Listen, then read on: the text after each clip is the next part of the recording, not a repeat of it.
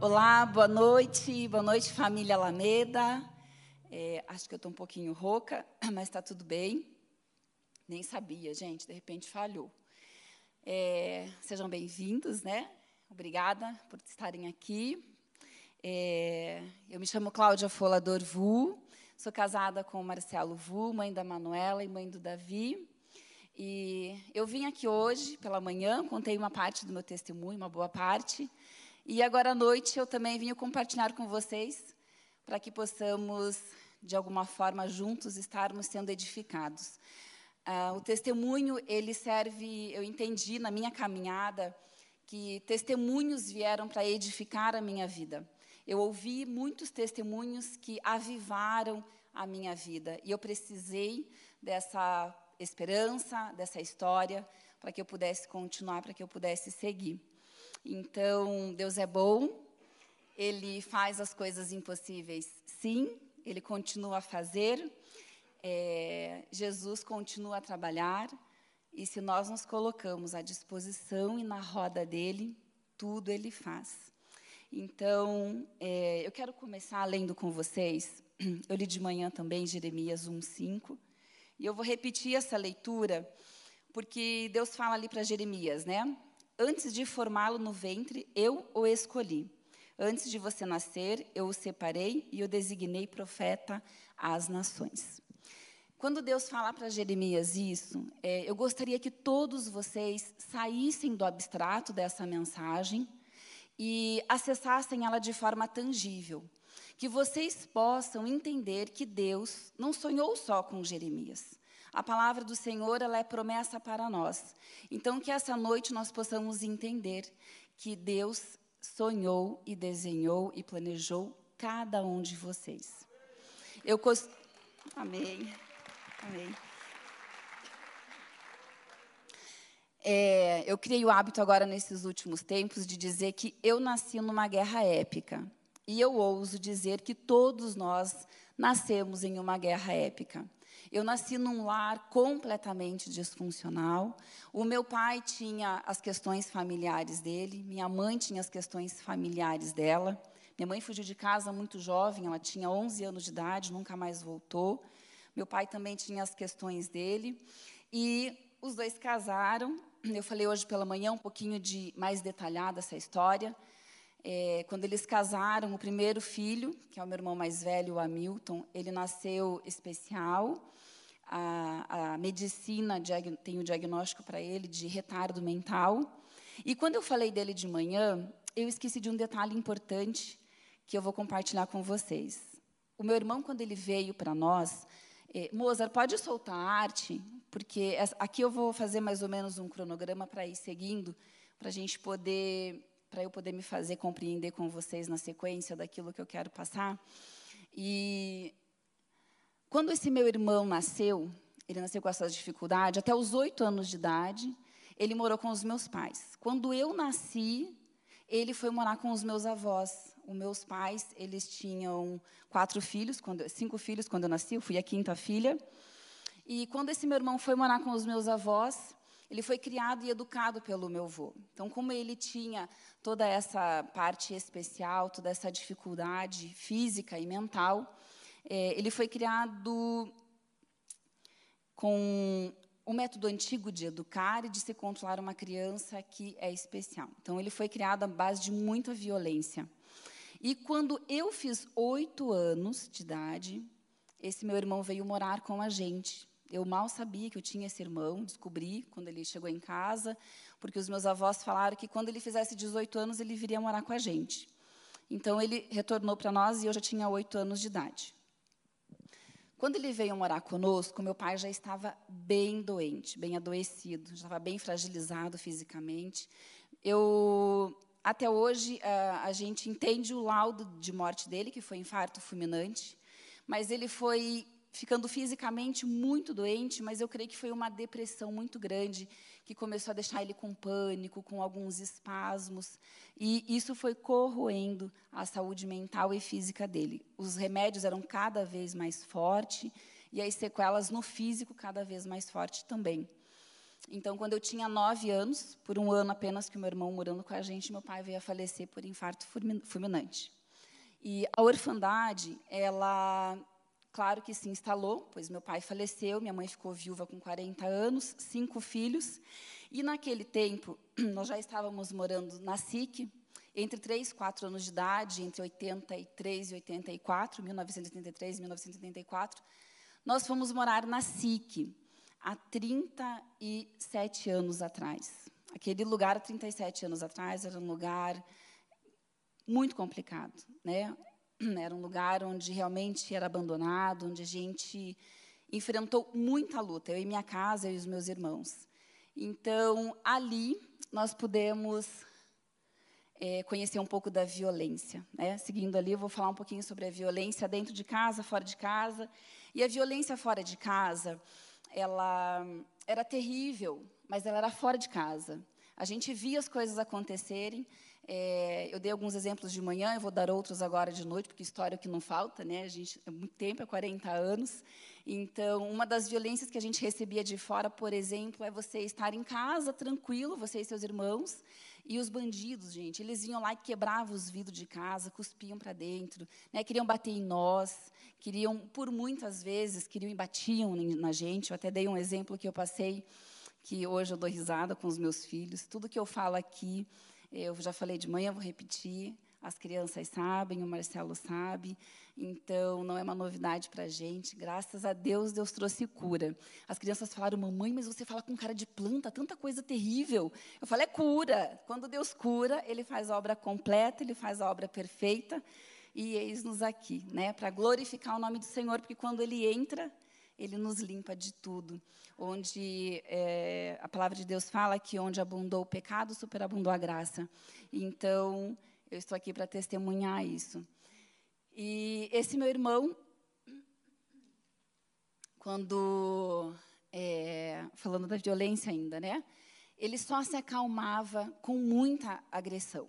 Então a gente criou um mecanismo em casa de defesa que ele só se acalmava quando o meu outro irmão batia nele e virava uma guerra dentro de casa. E realmente era uma guerra sanguinária, porque ele criou uma resistência muito grande e a gente vai ficando muito resistente e o corpo também aguenta. Então era terrível. Não somente ver a violência lá fora, mas ver a violência dentro de casa, os amigos que morriam, era uma história cada dia pior que a outra. Então tudo isso foi acontecendo de uma forma onde nós fomos achando tudo aquilo normal, mas não era normal. Nós estávamos naquele lugar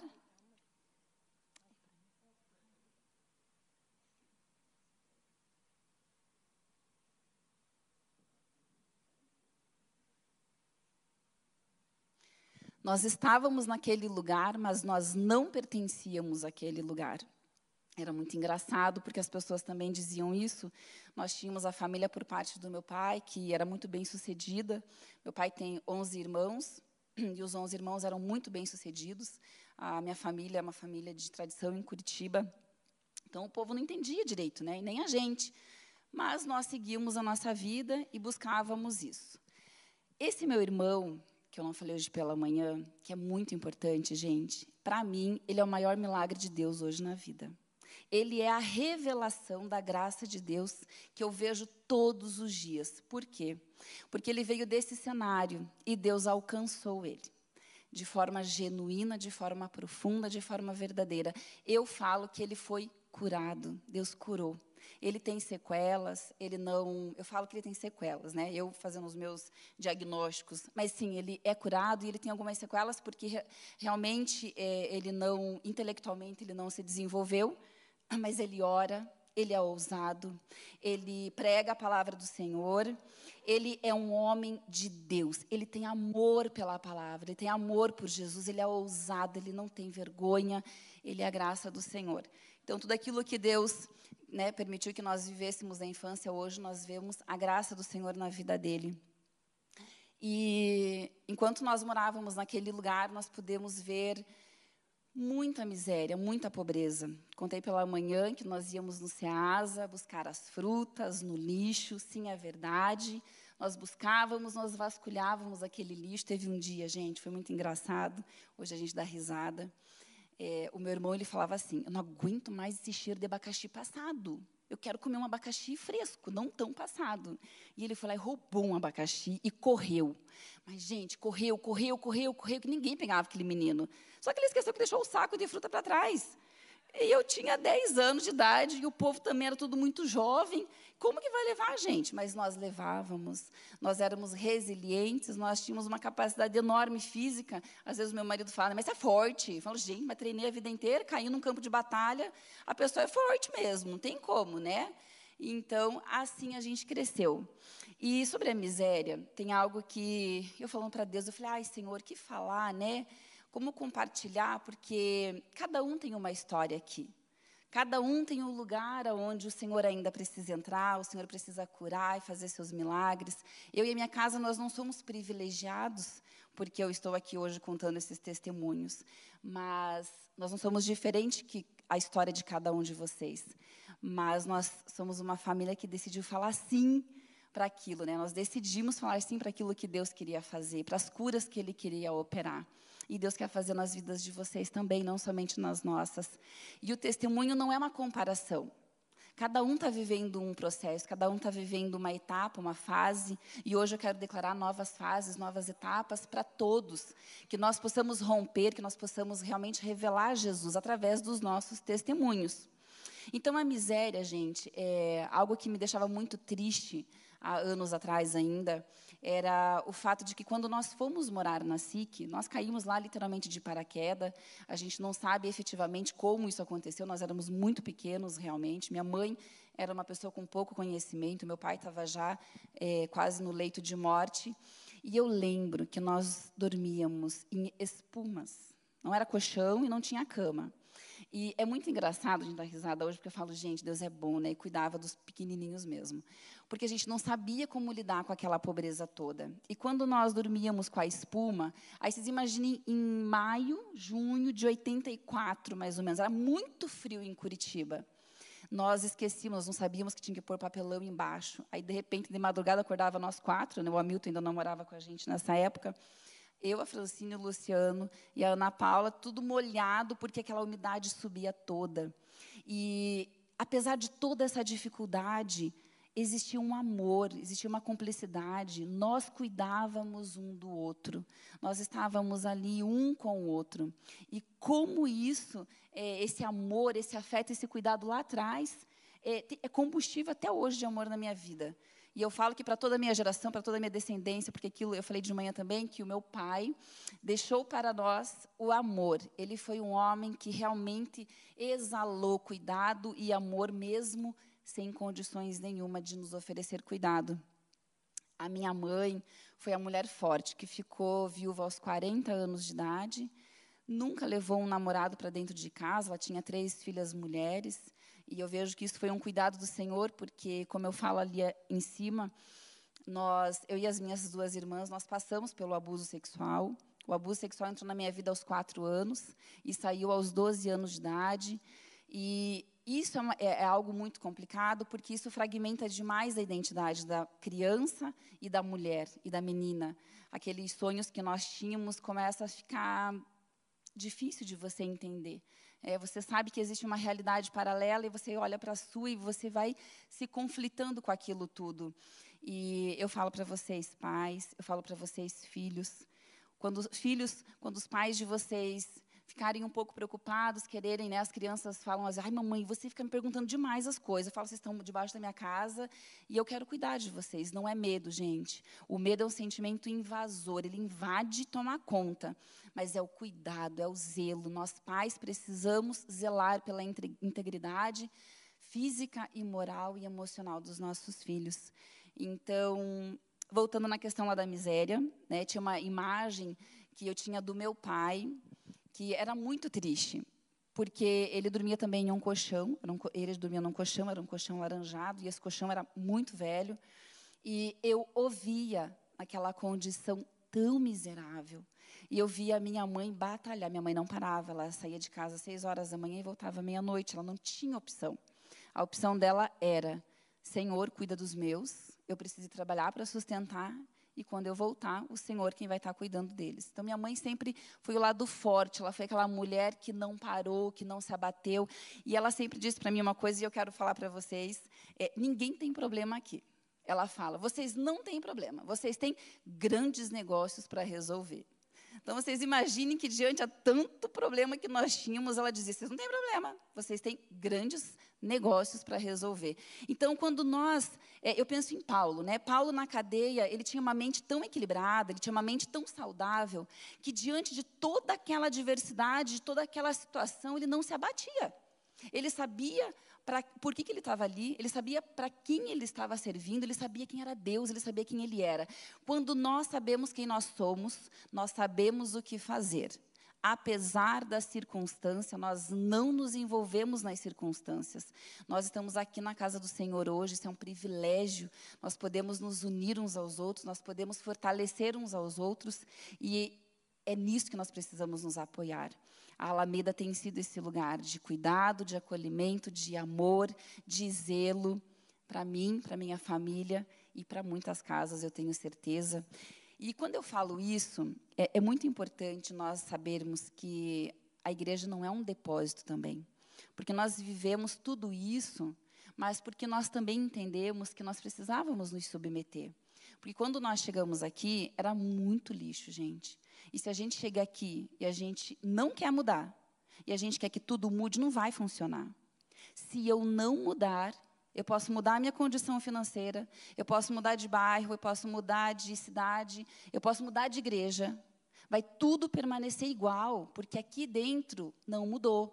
Então, aqui eu aprendi a ser transformada. Tudo que vocês estão vendo, essas curas que eu vou falar aqui no, no decorrer da noite, veio através dessas pessoas, dos nossos líderes, da minha líder, a Lili, que é a minha discipuladora. Então, é bênção que nós possamos saber aproveitar, que nós possamos cooperar com o que Jesus está fazendo nas nossas vidas. Não é só sobre o outro, é sobre o que Deus quer fazer em nós. Então, voltando lá na, na SIC, ali nós enfrentamos todas essas adversidades. E quando eu fiz 12 anos de idade, eu tentei me suicidar. Aos 12 anos de idade, eu tive uma briga com a minha irmã Ana Paula. Ela era minha referência de amor, de carinho. A Fran era mais durona, alguém tinha que pôr ordem na casa, era muita coisa. E eu briguei com ela e uma briga de tapa mesmo, da gente se estapear, e aquilo me feriu muito, porque ela era a minha referência de amor. Meu pai já tinha falecido, e ela era minha referência de amor. Então, quando aconteceu isso entre nós duas, eu peguei na geladeira, a Francine tinha recém tido uma pancreatite aguda, não morreu porque Deus realmente foi com ela. Tem, graças a Deus, em nome de Jesus, os propósitos se cumprindo na vida dela também. Porque cada um de nós temos a nossa história, cada um de nós vai ter o nosso testemunho para contar. E a Francine operou da pancreatite e tinha os remédios dela em cima da geladeira. Fui lá, peguei um dos remédios, nem sabia qual era, era muito jovem, muito criança, nem entendi o que era isso, sabia que era remédio que ia morrer. Vou tomar e vou morrer. Mas eu não queria morrer. Eu queria, na verdade, que aquela dor passasse. Eu queria que aquela circunstância mudasse. Eu não queria morrer. Mas fui lá e tomei, tomei o, troco, o remédio inteiro dela e falei, e agora? Jesus do céu. Nessa época, o meu irmão Luciano, ele já tinha conhecido Jesus, é, o pastor da igreja ali perto, nossa igreja local, é, já havia o acolhido, então ele falava muito, e uma das coisas que eu lembrei nesse momento era: quem se mata vai para o inferno. Eu falei, Jesus do céu, agora me, vou morrer, vou me matar, e agora eu fiquei chorando e eu não conseguia falar com as meninas, mas Deus é bom, gente, só tive uma dor de barriga, não aconteceu nada, absolutamente nada, o remédio não era forte, só deu uma limpeza no estômago, no intestino e tudo certo, tudo resolvido. Mas os danos da tentativa de suicídio é algo complicado, porque é algo que fica ali o tempo inteiro soprando na tua orelha né? É, você precisa morrer, tua vida é, é, ruim, olha o teu cenário. Então, existe uma voz que vai nos levar para esse lugar, onde vai estar falando o tempo inteiro: olha isso, olha aquilo. Aí a gente precisa ter resiliência, a gente precisa ter a mente equilibrada que Paulo teve lá na prisão e dizer: não, o meu Deus diz que tudo novo ele faz. Então, amém, tudo novo ele faz, glórias ao Senhor. E com 17 anos, eu cansei de chorar, eu chorei o luto do meu pai dos nove até os 17 anos, sem parar. Eu chorava todos os dias. Eu tenho um diário, inclusive, dos meus 15 anos, é, e eu chorava bastante.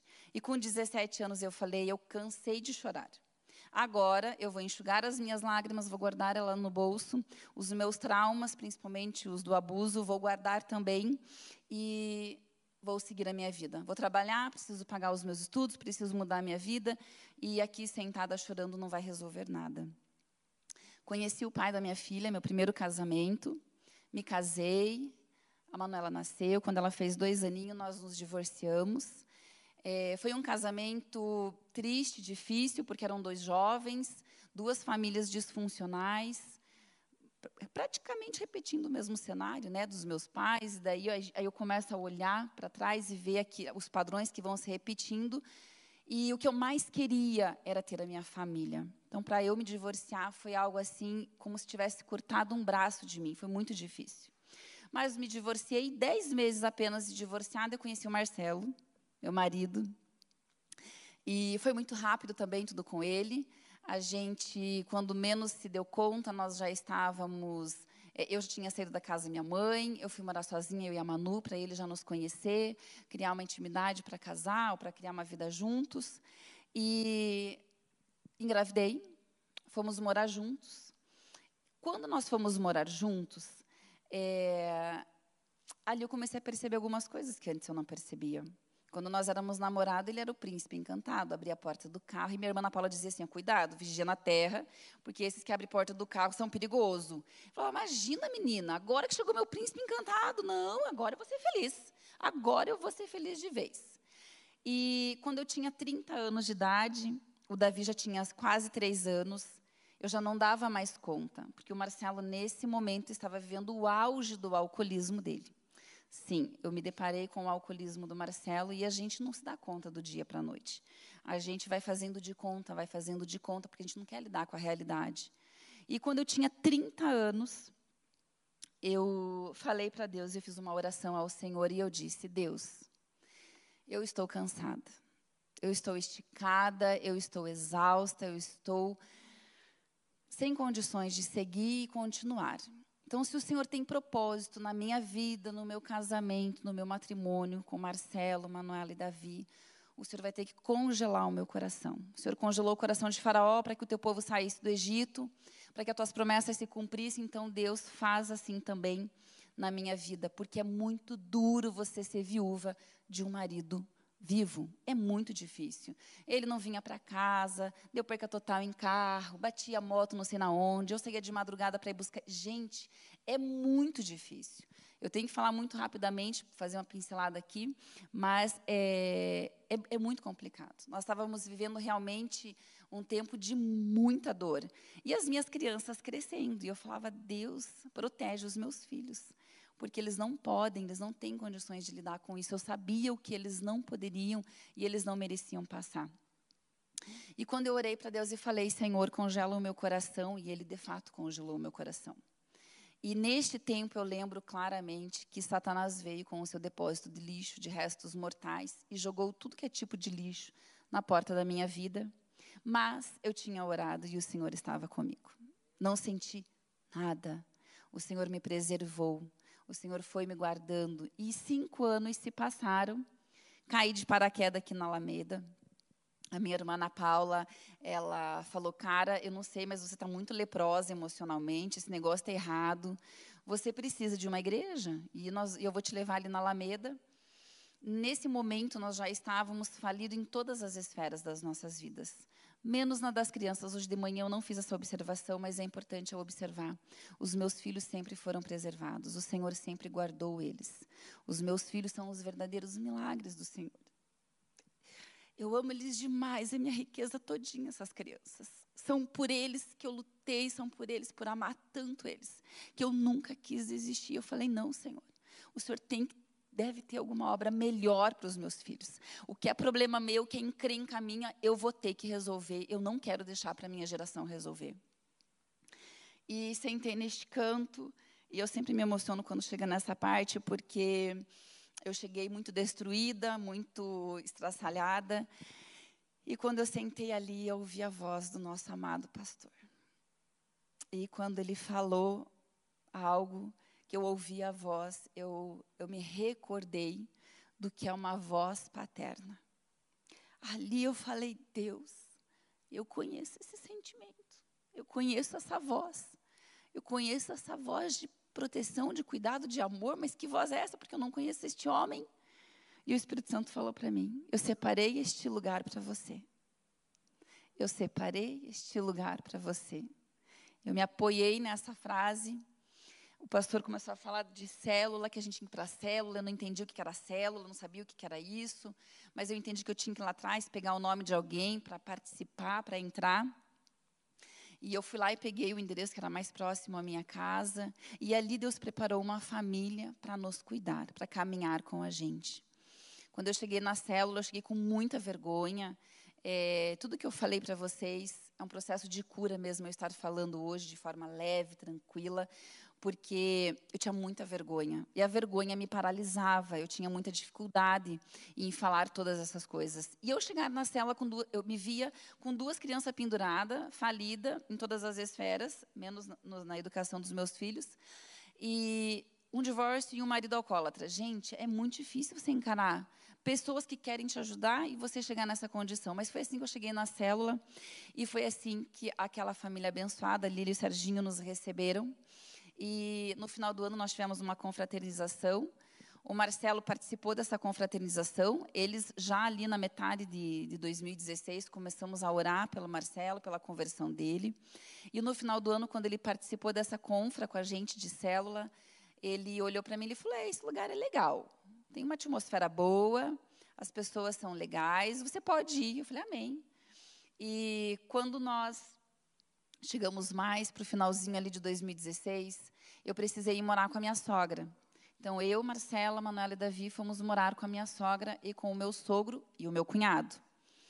Nós precisamos, a, a crise financeira bateu e precisamos ir para lá e fomos. No começo de 2017, ali por fevereiro, a Lili começou a falar para mim, Cláudia, vai ter casa do oleiro. Gente, casa do oleiro é bênção, hein? É lugar de cura, de restauração, de amor, de cuidado.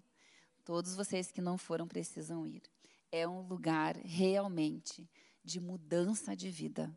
Foi ali naquele lugar que em maio de 2017, quando eu fui, eu comecei a entender todos esses processos que eu coloquei aqui atrás para vocês. Então, a dificuldade, a violência, ali eu comecei a entender e compreender e ser transformada. Vocês precisam ir. Eu creio em nome de Jesus, eu profetizo que ano que vem nós teremos uma casa do oleiro extraordinária. Vai ser poderosa, tanto para as mulheres quanto para os homens, porque é restaurador de famílias, de pessoas. Eu fui para a casa do oleiro em maio, final de maio, e o Marcelo iria ali depois de duas semanas para a casa do leiro dos homens. E uma semana antes de anteceder a casa do oleiro dele, é, quando a gente conta a história, eu falo que a história contada é romântica e ela é engraçada. Mas ela é, quando ela é vivida, é, é só quem vive mesmo para saber o que está passando. E ele, uma semana antes de ir para a casa do oleiro, ele me ligou e disse: Olha, eu estou aqui no hall do prédio da mãe e eu quero conversar com você. Amém, eu bem ingênua, né? Estava muito feliz porque estava indo para casa do oleiro. Havia uma esperança, embora o nosso casamento já tivesse acabado, não havia amor, não havia compreensão, não havia mais nada. Não havia. Só havia a esperança de que Deus faria alguma coisa, porque eu recebi essa palavra e me apeguei nela. Quando eu cheguei no hall da minha sogra, o Marcelo estava sentado no sofá ali do, do, da recepção e falou: Olha, Cláudia, eu não aguento mais. Eu realmente estou cansado, eu estou fadigado. É, não existe ele, na época, estava com a diabetes dele estourada, fígado cheio de problema, estava, enfim, fisicamente, moralmente, emocionalmente, financeiramente, familiarmente falido. E ele virou para mim: eu vou virar morador de rua, né? Eu não vou mais ficar, não tenho condições, eu não consigo, eu não tenho como lidar, eu não consigo olhar mais para as crianças nessa condição nem para você, e eu vou virar morador de rua. Quando ele falou isso, Irmãos, eu confesso para vocês que eu falei assim para Deus, eu falei: "Senhor, o Senhor ouviu a minha prece. Agora o Senhor vai levar esse homem". Porque quando ele falou isso para mim, queridos, eu vi a morte nos olhos dele. Eu falei: "Certamente que Satanás vai levar ele embora, porque não tem condições desse homem sobreviver na rua". Então, ele vai morrer, vou ficar viúva, vou criar meus filhos e vai dar tudo certo. E eu sempre pensava assim: minha mãe ficou viúva com 40 anos. Vou ficar viúva também, não preciso casar de novo, está tudo certo. Embora eu falar para ele que se ele morresse eu ia casar de novo, mas era para provocar. Então, estava tudo certo para mim. Eu ia repetir o padrão e estava tudo certo. E não estava tudo certo. Liguei para minha líder, Lili, e falei. Pedi para ele ficar um pouco, eu precisava né, entender, processar. Porque nesse momento, quando eu comecei meu discipulado, eu tudo recorria à minha líder. Judiação, gente. Penso numa. Judiação, mas olha, eu vou falar para vocês. Penso numa mulher de Deus. Mulher de Deus, que caminhou comigo mais uma milha, chorou meu choro, carregou no colo. E quando eu liguei para ela e falei, Lili, o Marcelo disse que vai virar morador de rua. Aí ela virou para mim e falou, então, Clau, mas você vai lá, vai abraçar ele e vai dizer que você precisa dele. Falei, amiga, eu não preciso dele. Não precisava, gente. Tudo que eu não precisava era do Marcelo. Ela falou: não, Cláudia, você vai lá, vai abraçar e vai dizer: eu preciso de você, o Davi e a Manu precisam de você, nós precisamos de você, o restaurante precisa de você. Fala, gente, mas ninguém precisa, deixa ele ir. Né? Ele está tá cansado. Mas eu fui obediente, me submeti àquela ordem dela, mesmo eu me retorcendo por dentro, porque é engraçado eu contar hoje, mas na época eu estava me retorcendo. Fui com cara de planta, mal falei a primeira vez, eu preciso de você, fica aqui comigo, não vai embora. Ele, que não estou entendendo. Aí eu comecei a falar e comecei a declarar, porque a nossa palavra ela tem autoridade. E, e eu lembro claramente que quando eu comecei a falar para ele, eu preciso de você, mas eu comecei a falar por fé, é, a atmosfera mudou. Aí a gente chorou muito juntos, ele subiu e ele foi para a casa do oleiro. Olha, amados, quando ele voltou, essa é a parte do testemunho dele, não vou entrar muito em detalhes, porque envolve a história dele, então é como ele sentiu, como ele viu. Mas eu ganhei um marido novo e os meus filhos ganharam um pai novo.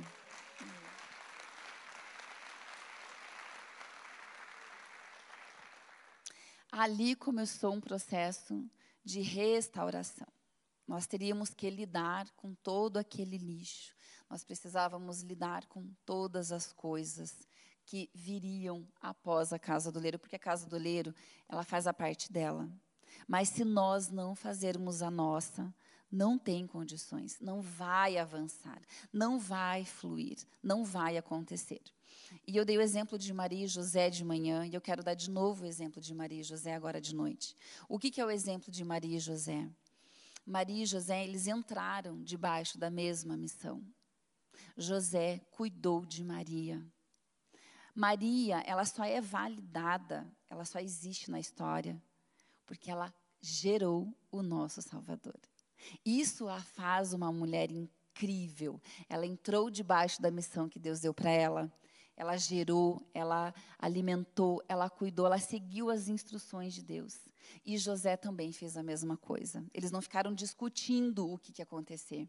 José cuidou de Maria, José pro, protegeu, José fez tudo o que Deus pedia e Maria também. E hoje nós falamos do nosso Salvador, porque aquele casal decidiu entrar debaixo da mesma missão que Deus havia dado para eles. Eu falo para vocês que eu tenho vivido o melhor processo da minha vida, que tem sido esse processo de restauração no meu lar. Fazem quatro anos que o Marcelo foi na casa do leiro. Nunca para o processo. Ai, vocês estão perfeitos. Nunca estaremos. O dia que Jesus vier e nos levar, nós estaremos perfeitos. Mas até lá, nós estaremos avançando de glória em glória. Não é de glória em glória, gente. Não é. Se você pensa que é de glória em glória, você está equivocado. Nós precisamos aprender a valorizar os, os, pequenos passos. Nós precisamos a, aprender a valorizar as pequenas conquistas, porque é isso que vai nos levar num lugar de glória. E quando nós entramos em evidência, não só no, na igreja ou em qualquer outro lugar, não são somente as nossas qualidades que ficam em evidência. Pelo contrário, as nossas fragilidades também vão ficar em evidência. E é nessa hora que você precisa entender que você se submete ao teu processo. Não, Deus, aquele lixo, aquilo que eu preciso lidar, aquilo que eu quero esconder, aquilo que eu quero sentar em cima, vai ficar em evidência. Então a gente está numa geração onde a gente aprende muito, tem muito conteúdo na internet, a gente fica muito habilidoso, fica muito é, habilidoso no intelecto e a gente aprende mas nós esquecemos que nós também precisamos transbordar aquilo que Deus tem feito em nossas vidas. Não dá só intelecto, Deus não é intelecto. Deus é pele com pele, braço com braço, mão com mão, é cuidar um do outro. Isso é Jesus. Então, a casa nossa é, é, esse lugar onde nós precisamos ter como prioridade a nossa família. A minha prioridade hoje é minha casa, meus filhos, é meu marido. E, naturalmente, as outras coisas nos são acrescentadas. Eu tinha muita dificuldade com isso, porque, como eu era muito autossuficiente, eu, eu, eu ficava inconformada. Eu falava, mas como que pode, gente? Não dá, não tem condições. Eu tenho que fazer alguma coisa. E ele lhe dizia: Não, você precisa confiar em Deus. E eu aprendi a duras penas, muito teimosa, mas graças a Deus ela foi muito paciente comigo. E eu tenho exercido este lugar e tem sido bênção, tem sido um lugar de crescimento, onde nós realmente temos transbordado aquilo que Jesus tem feito. Então, nós precisamos lidar com as nossas fragilidades. Para eu estar tá podendo hoje aqui falar, eu não estou expondo a nossa história, eu não estou expondo os meus filhos. Nós somos curados, nós somos sarados e nós entendemos que aquilo que Deus fez em nós, Ele quer fazer através de nós. Tem duas memórias que eu quero, eu não sei com relação a tempo, pastor, é oito e meia? Pode ir? Amém. Então, eu quero compartilhar com vocês é, os meus dois processos de cura, que foi o luto, com 17 anos, como eu falei para vocês. Eu guardei o meu luto, eu recolhi ele e não queria lidar com aquilo.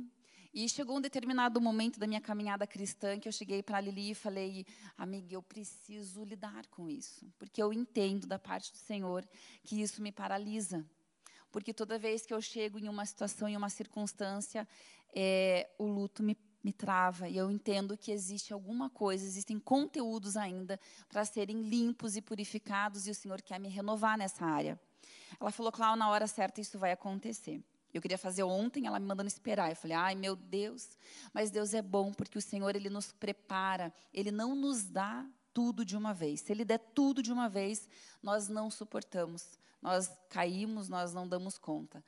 Então, um dia ela chegou para mim, ela falou: "Cláudia, nós vamos iniciar o teu processo de cura sobre o luto". É, queridos, a perda do meu pai para mim foi a maior perda da minha vida. Ele era minha referência de amor, ele era minha referência de tudo, embora ele não tivesse fisicamente a força para me cuidar. Mas ele era para nós, para todos os nossos irmãos, essa referência. E quando ele estava internado, quando eu iniciei esse processo de cura com a Lili, ela fez uma oração comigo muito simples. Ela falou: Senhor Jesus, somente o Senhor pode tocar nas emoções da Clau. Somente o Senhor pode chegar onde ninguém mais pode chegar. Somente o Senhor é capaz de alcançar ela em cura plena, onde o Senhor sabe que ela vai dar conta. Então, em nome de Jesus, toca as emoções dela e traz a cura. Queridos, eu achei que eu fosse morrer. Eu chorei. Os, eu, os, meus filhos lá em casa, eles sabem que eu tenho uma certa dificuldade com o choro.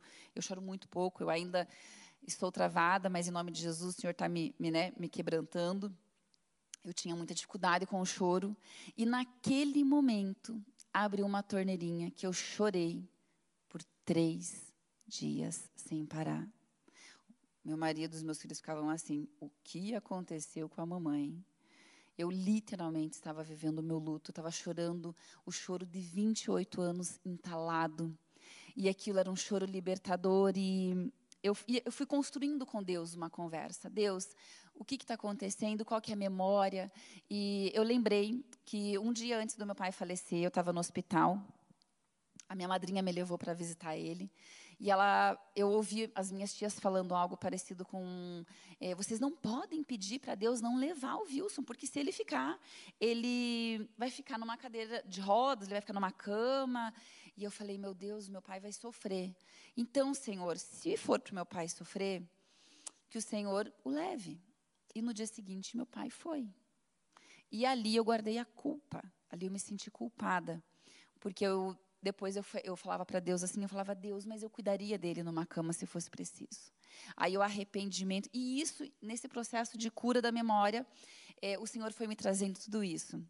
E foi lindo, gente, porque no terceiro dia, Jesus, eu tive uma, uma experiência com o próprio Deus.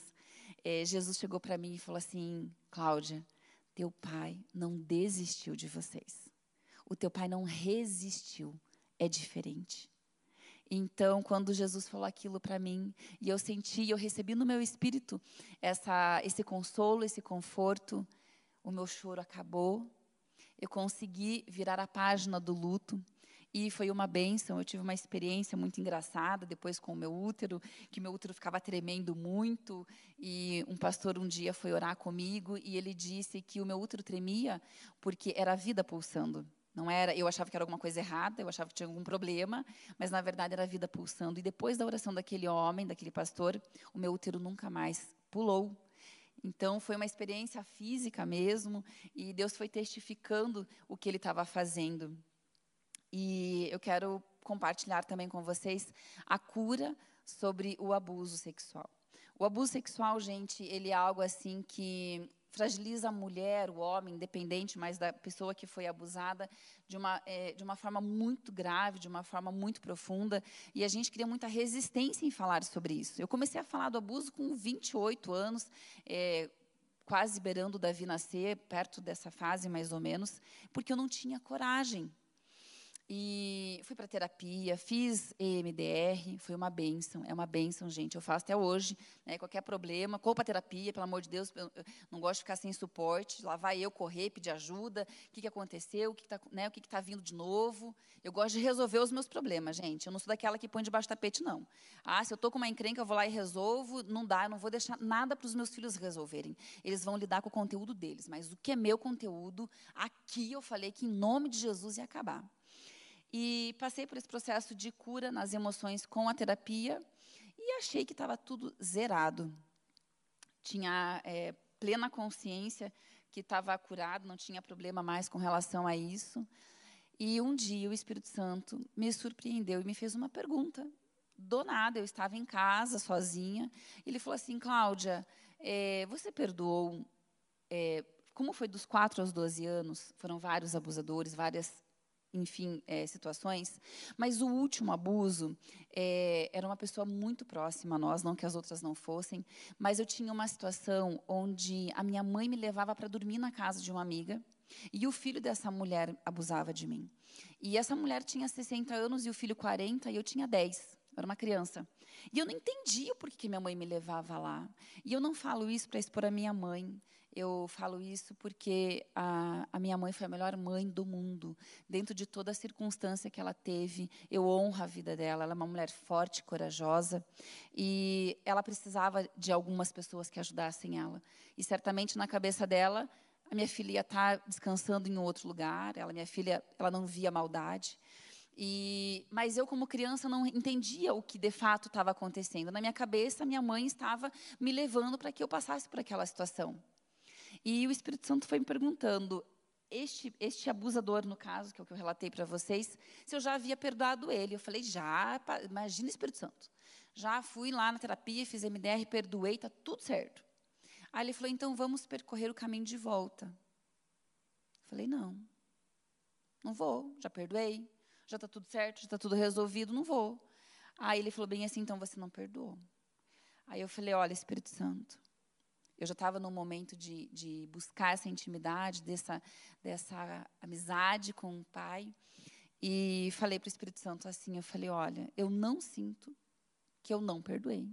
Mas se eu não perdoei, que o Senhor quebrante o meu coração. Porque eu não quero guardar nada, eu quero lidar com tudo. Quando eu falei isso, eu fui tomada por um choro muito grande. E esse choro foi invadindo o meu coração e uma raiva começou a vir para fora, um ódio começou a tomar conta de mim. Eu comecei a me assustar porque eu não tinha ideia que aquele ódio todo estava guardado dentro de mim. Eu comecei a chorar, eu comecei a ficar muito furiosa. Eu comecei a falar: Deus, o que está acontecendo? O que está acontecendo? E o Senhor falou: Vamos percorrer o caminho. E eu fui percorrendo o caminho e ali eu fui perdoando a minha mãe, ali eu fui perdoando a, a mãe do rapaz. E ali eu pude ver o que aquele rapaz havia passado. E quando o Senhor começou a me mostrar a circunstância que aquele rapaz havia crescido e passado, eu fui tomada por uma misericórdia incompreensível e comecei a chorar e comecei a pedir perdão a Deus pela vida dele, pelo que ele tinha feito. Falei: "Deus, perdoa. Perdoa, ele não sabe o que ele fez. Deus tem misericórdia. Pai, em nome de Jesus, comecei a orar, comecei a declarar ali palavras de bênção sobre a vida daquela pessoa. Comecei a declarar palavras de bênção sobre a minha vida. Passei por um processo lindo, onde eu fechei realmente uma porta. Onde eu entendi, eu pude compreender e provar da boa, perfeita e agradável vontade de Deus. Deus nunca vai nos levar para um lugar onde nós não vamos dar conta. E se Ele está pegando nas nossas mãos e está nos conduzindo, é porque Ele quer nos curar de forma perfeita. Nós precisamos crer e confiar e entender que nós estamos pisando em solo saudável quando estamos com Jesus. Nós não iremos cair e se machucar. Ele vai estar lá para cuidar de nós. Então, quando eu vivi essa experiência dessa ressignificação, dessa memória, é, outras coisas começaram a acontecer na minha casa. Eu comecei a ser uma mãe menos furiosa, não que às vezes eu também ainda não tenha né, alguns piti, porque mãe às vezes ainda tem uns piti, mas eu estou bem melhor. E eu comecei a melhorar como mãe, comecei a melhorar como esposa, porque é muito fácil a gente falar, é tudo sobre ele. Porque ele, porque ele, porque ele, porque ele. Mas e eu? E eu? Eu estou sendo a auxiliadora idônea que Jesus me convida para ser? Eu estou olhando para minha casa como Jesus olha a minha casa? Eu estou querendo lidar de forma verdadeira e genuína com todo esse conteúdo que foi inserido na minha vida? Nós precisamos nos curar, nós precisamos nos libertar, nós precisamos nos esvaziar de tudo que foi depositado em nós. E esse lugar é Jesus. Quando o Mozart me perguntou, Claudinha, qual é o tema da mensagem? Vida na vida. Jesus é a resposta. Porque é vida na vida, gente. É na minha vida para a vida dos meus filhos, dos meus filhos para os meus netos e toda a minha geração. Assim é com vocês também. Não é diferente. Então, aquilo que a gente precisa resolver, aquilo que a gente precisa zerar, que nós sejamos fortes, corajosos para fazer e fazer com excelência, porque Jesus é conosco. E falando um pouquinho do pós-Alameda, né? De manhã acabou não dando tempo.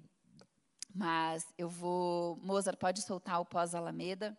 E eu vou ler, porque eu não quero esquecer de nada. Ah, essa casa, essa família, este lugar, foi o lugar onde eu pude restaurar tudo isso que eu falei para vocês. Então, é um lugar onde eu tenho muita gratidão e um amor imensurável a vida do pastor, da irmã Sueli, esse casal que nos inspira. O nosso pastor é um sacerdote que tem ensinado a nossa casa a exercer o sacerdócio real. É muito gostoso. A irmã Sueli, com toda a calma dela, com toda a sabedoria, tem sido uma mulher que tem me inspirado também. E no pós-Alameda, queridos, eu tive a minha paternidade restaurada. Como é bom hoje eu poder dizer: eu sou filha quando eu fui fazer uma dinâmica uma vez, é, a dinâmica do espelho, que a gente chama lá nas borboletas, eu tenho um grupo de borboleta, que eu caminho com a Gisá, e a gente faz muito essa dinâmica da, do espelho. E eu lembro que a, a primeira vez que eu fui fazer, a menina dizia assim: fala, declare, eu sou filha. Eu não conseguia. Eu chorei muito e eu não consegui dizer que eu era filha eu não me sentia digna.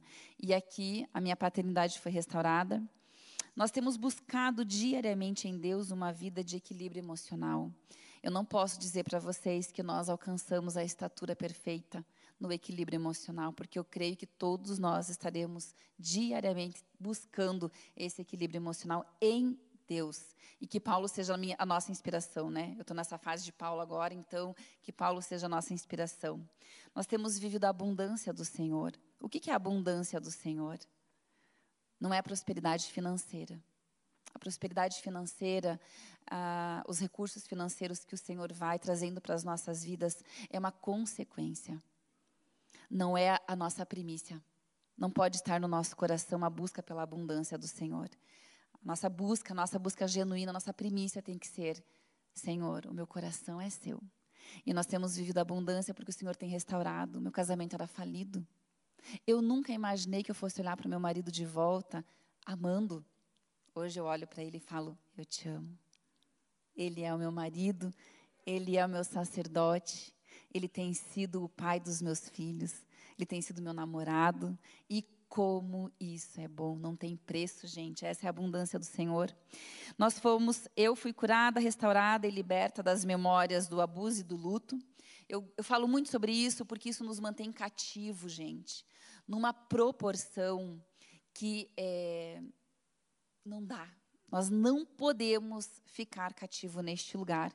Então eu quero declarar todos, todos, se ainda existe aqui, se algum de vocês é cativo de uma dessas memórias, em nome de Jesus, hoje você é liberto.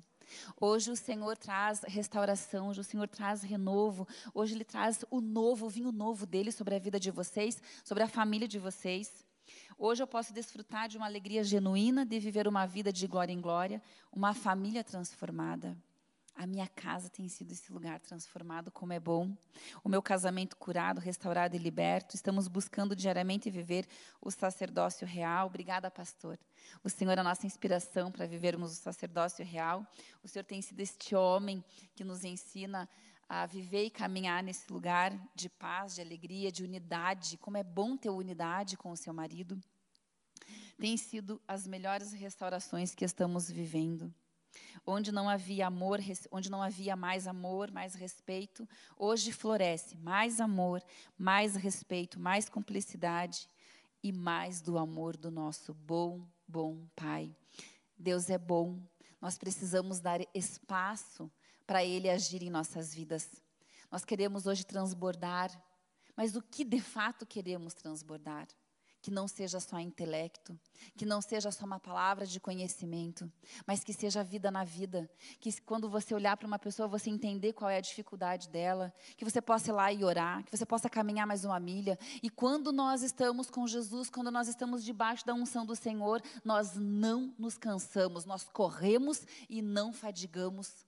Essa é a caminhada com Jesus, quando nós estamos enraizados nele, quando nós estamos tendo uma vida íntima profunda, caminhando lado a lado, o Senhor nos faz, se precisar, voar, e você não vai nem perceber. É sobre aquilo que Deus quer fazer e nós podemos cooperar. Nós podemos promover o sobrenatural do céu na terra. Nós podemos ser aqueles que mudam a atmosfera. Jesus está neste lugar. Jesus estando aqui, o Espírito Santo estando aqui, Deus estando aqui. Existe outro lugar que nós queremos estar? Não? Então, que a sua casa seja este lugar. Que nós possamos cultivar este lugar de intimidade dentro das nossas casas. Quando as pessoas passarem pela frente das nossas casas, que elas possam falar: o que, que tem naquele lugar? Aquela casa está reluzindo, está resplandecendo a glória do Senhor. Que onde os teus filhos passem, seta de Satanás não alcance. Que onde você passar, a sua mente seja blindada e protegida. A nossa mente, gente, ela é renovada infinitamente. Até o dia que Jesus voltar, nós precisamos renovar a nossa mente. Porque o mundo nos bombardeia o tempo todo com um monte de informação. Então, nós estamos aqui, uma família, nós somos aqui pessoas que decidiram caminhar, que decidiram, em nome de Jesus, ser a diferença onde vocês estão plantados. Deus nos transforma para que nós possamos transformar o nosso mundo. Eu e os meus quatro irmãos, os cinco filhos do meu pai e da minha mãe, cada um está vivendo a tua estação, cada um está vivendo o teu processo, cada um está vivendo a tua história. E em nome de Jesus, eu e a minha casa seremos 100% restaurada naquilo que o Senhor começou na minha, na minha vida, Ele vai completar na vida de todos os meus irmãos, na vida da minha mãe também. E eu queria chamar a Rebeca aqui, o pessoal do louvor, para cantar um, um, louvor que fala muito sobre a minha caminhada. É, foram anos de muito choro, de, muito, de muita dor, mas hoje eu falo para vocês, eu carrego o fruto. E o fruto é o meu marido e os meus filhos. Vale a pena você perseverar em Jesus. Com o Senhor nós temos vitória, com o Senhor nós temos bom ânimo para perseguir, para prosseguir. Com o Senhor nós temos saúde mental, saúde física para continuar. E eu quero encorajar todos vocês a formar na casa de vocês este lugar seguro de intimidade, onde o lar de vocês será um lar inabalável em Jesus. Amém? É, eu vou deixar com vocês aqui só uma frase, eu já falei, mas eu vou repetir. É, se você não mudar, você pode mudar de igreja, você pode mudar a tua condição física, financeira, você pode mudar de bairro, você pode mudar de família. Tudo vai permanecer igual. Então eu quero te convidar a buscar em Deus essa transformação. Nós precisamos realmente ser transformados para que possamos transformar o nosso mundo. Amém? Então eu deixo aqui com vocês esse louvor, essa adoração, para honra e glória do nosso amado Jesus. Amém?